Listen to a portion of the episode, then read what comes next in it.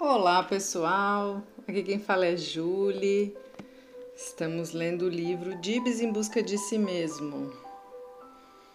É, tá bem interessante, né? A Virgínia está fazendo um processo terapêutico com o Dibs e a cada capítulo é uma sessão e a cada sessão acontecem muitas coisas onde o Dibs vai apresentando já bastante mudanças, né? E hoje vamos ler o capítulo 10. Vamos começar.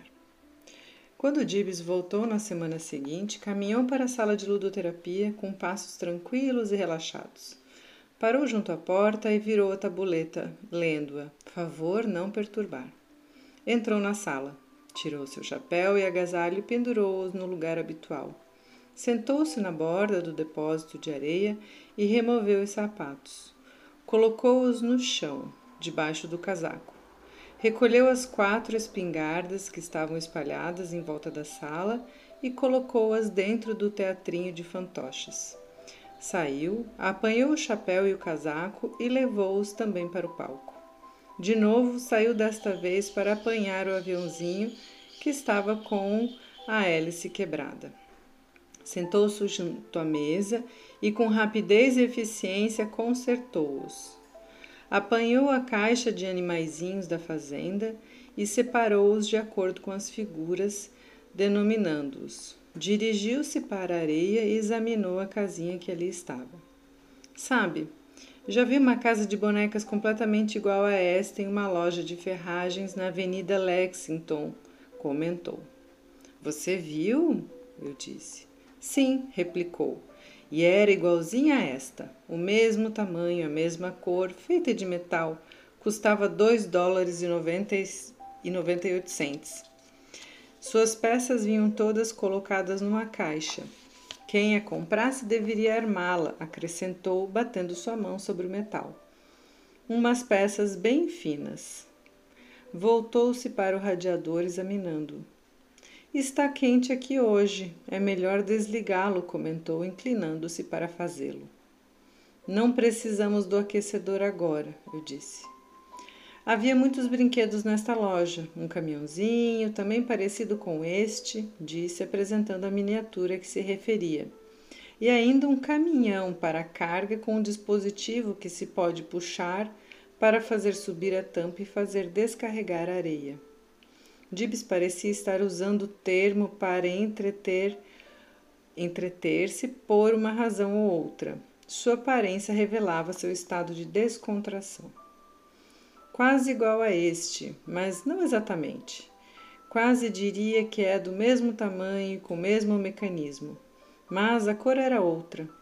Além disso, estava escrito o nome de fábrica e o material de que era feito. Pesava bem mais que este, o preço era um dólar e 75 centes por unidade. Encheu o caminhãozinho com areia, movimentou a manivela, inclinando a carroceria. Assim descarregou a areia usando o dispositivo, fez o recipiente do, recipiente do caminhão voltar à sua posição inicial, repetiu essa atividade várias vezes, um monte de areia foi se formando. Formarei uma colina e nela subirei, falou e brincarei que os homens estão lutando. Num salto afastou-se da areia, atravessou a sala correndo para apanhar o tambor.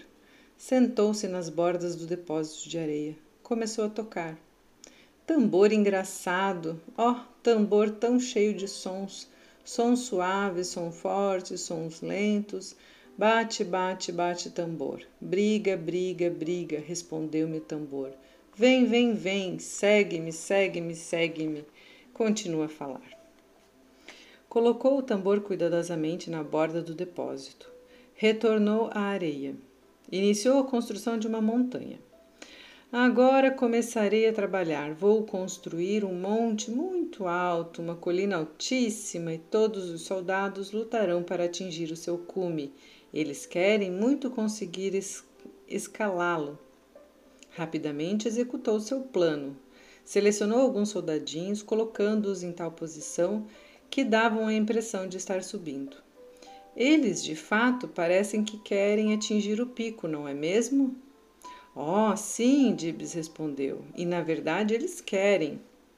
Recolheu todos os soldadinhos que pôde encontrar e colocou-os em volta do monte. Colocarei mais soldados, muitos soldados, declarou, e deixarei que tentem subir alto, bem alto, até atingir o topo da colina. Todos sabem o que há lá, mas só poderão encontrá-lo se conquistarem o cume, e é por isso que querem tanto alcançá-lo. Os seus olhos tinham um brilho especial quando ele me fitou. Você sabe o que está lá em cima do monte no seu cume? Não, o que é? Dibs gargalhou com vivacidade, mas guardou seu segredo. Arrumou os soldados alguns polegares para cima, aproximando-os gradualmente do pico. Quando os soldados estavam separados apenas por uma pequena distância do alvo, Dibs polvilhou mais areia no ápice, tornando-os mais alto. Em seguida, fez com que os soldados retrocedessem um por um, muito lentamente, até tê-los todos na base. Enfileirados, marcharam para a casinha de bonecas que permanecia na areia. Não foram capazes de atingir o cume hoje, explicou. Por isso voltarão para suas casas. Tristemente se despedem com aceno das mãos Queriam tanto chegar até o pico da colina, mas nenhum deles foi capaz de atingi-lo hoje. E sentem-se tristes por não poderem fazer o que queriam tanto? perguntei. Sim, respondeu e suspirou. Queriam tanto e tentaram, mas não puderam fazer a escalada completa. Mas já encontraram sua montanha, subiram nela. Foi uma verdadeira escalada. Enfim, os soldados sentiram que, pod que poderão atingir o seu alvo, e esta certeza os fez felizes. A tentativa para atingir o pico da colina os fez felizes? Sim, você já subiu no monte? Já, e você, Dibs? Também. Uma vez tentei, mas não consegui subir até o topo, acrescentou pensativamente. Permaneci na base e olhei para cima. Penso que cada criança deveria ter uma colina que fosse sua e nela tentasse subir. Também penso que toda criança deveria ter uma estrela no céu que fosse sua. E ainda mais, penso que toda criança deveria possuir uma árvore que de fato lhe pertencesse. Assim é que penso que deveria ser, concluiu, olhando-me e gesticulando. Estas coisas são importantes para você, não são? Perguntei. Sim, respondeu-me, muito importantes. Apanhou a pá de metal e calma e intencionalmente cavou um buraco muito profundo na areia. Observei que ele havia escolhido e separado um dos soldadinhos. Quando concluiu a escavação, colocou-o naquele soldado no fundo do buraco, enchendo-o de areia em seguida. Comprimiu com a pá o topo do pequeno monte formado sobre o buraco. Este apenas conseguiu ser enterrado, anunciou. Não teve oportunidade sequer de tentar de novo escalar aquela colina. Naturalmente não chegaria ao seu cimo. Oh, bem que ele queria. Queria estar com os outros, poder pelo menos ter a esperança também. Queria tentar, mas não terá esta oportunidade. Já está enterrado. Então um já está sepultado e não mais terá possibilidade de subir toda a colina. Morreu sem haver alcançado o seu alvo? Eu disse.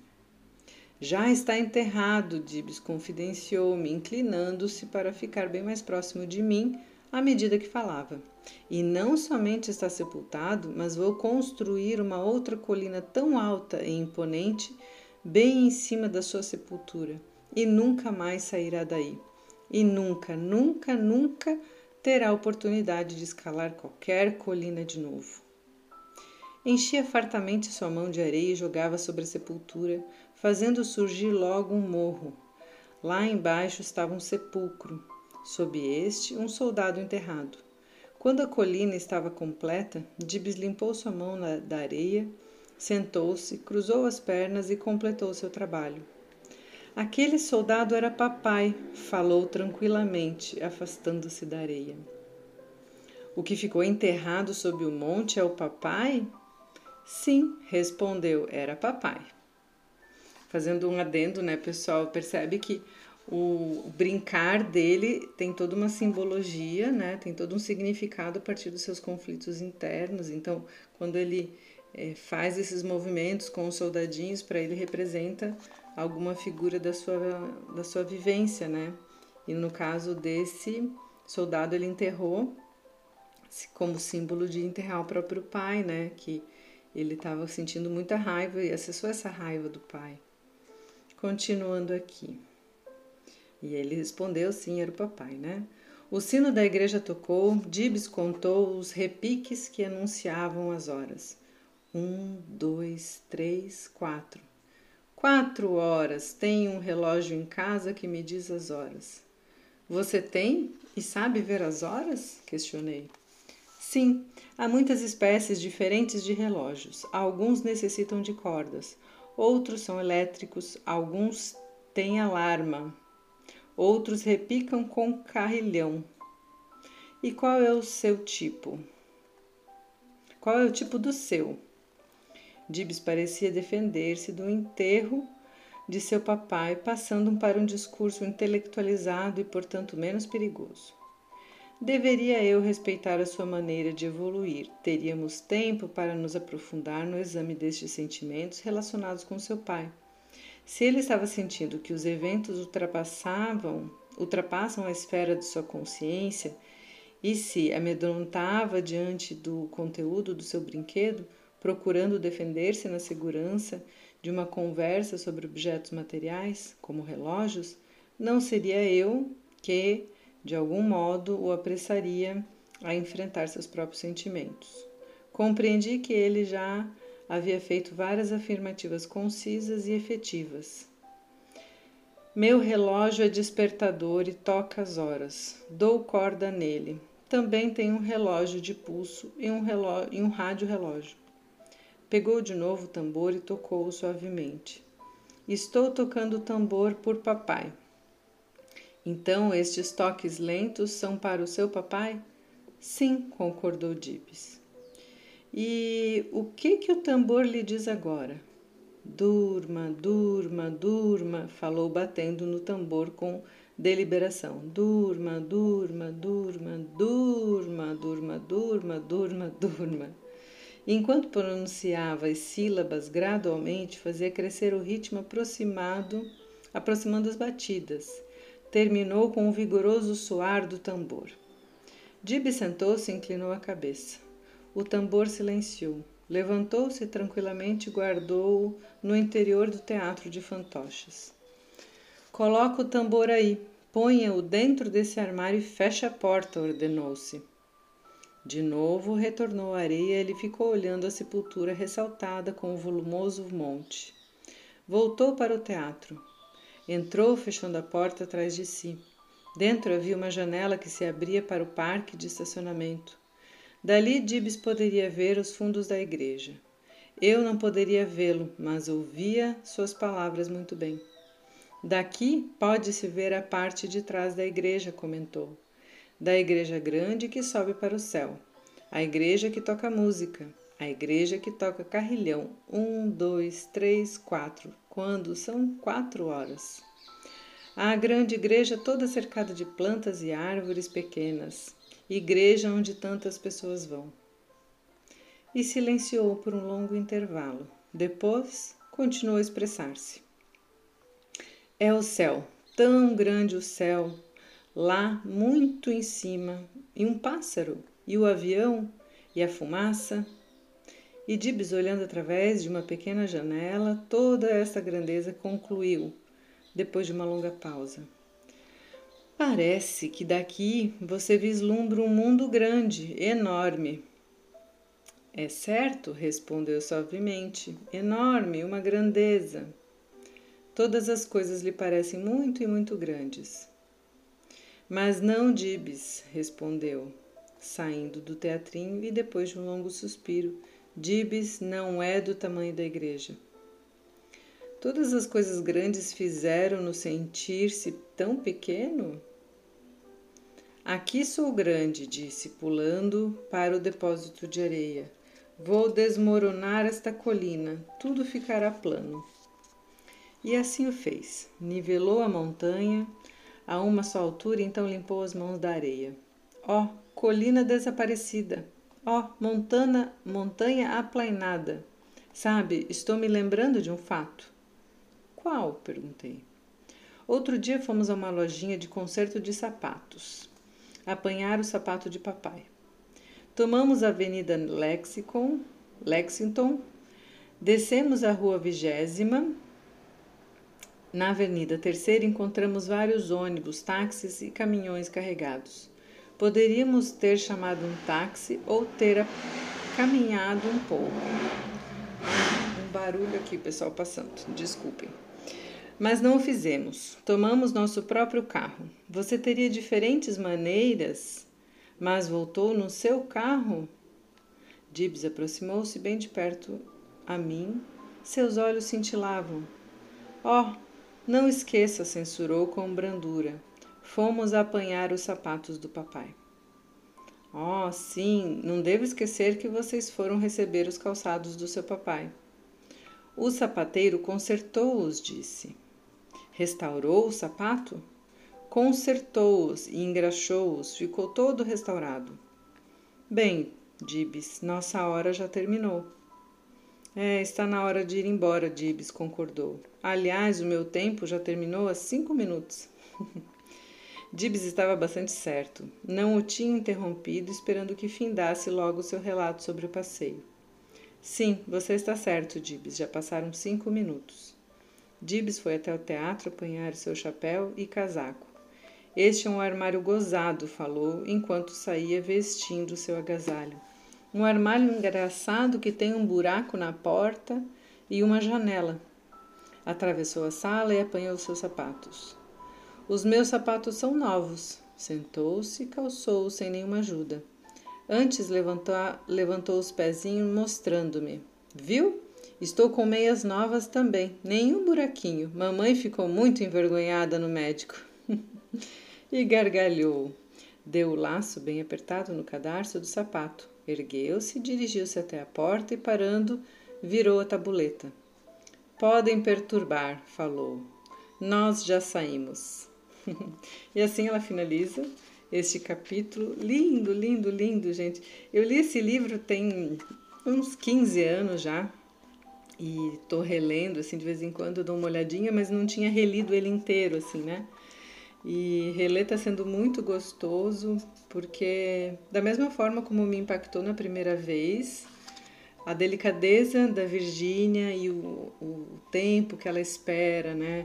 O Dibs, o cuidado que ela tem, é, são realmente encantadores. Quem quiser falar comigo, me encontrar, eu tenho a minha conta no Instagram, é psipsi underline Julie, J-U-L-L-Y. Lá pode falar comigo, pode mandar alguma mensagem, quiser comentar sobre os livros, ou ficar super feliz. É, uma pessoa me procurou, né, assim, e não sabia qual era a minha página, daí eu tenho uma página particular, privada e uma profissional. Então, quem quiser falar comigo pode acessar lá e eu vou adorar ouvir vocês. Um grande abraço a todos e até o próximo áudio.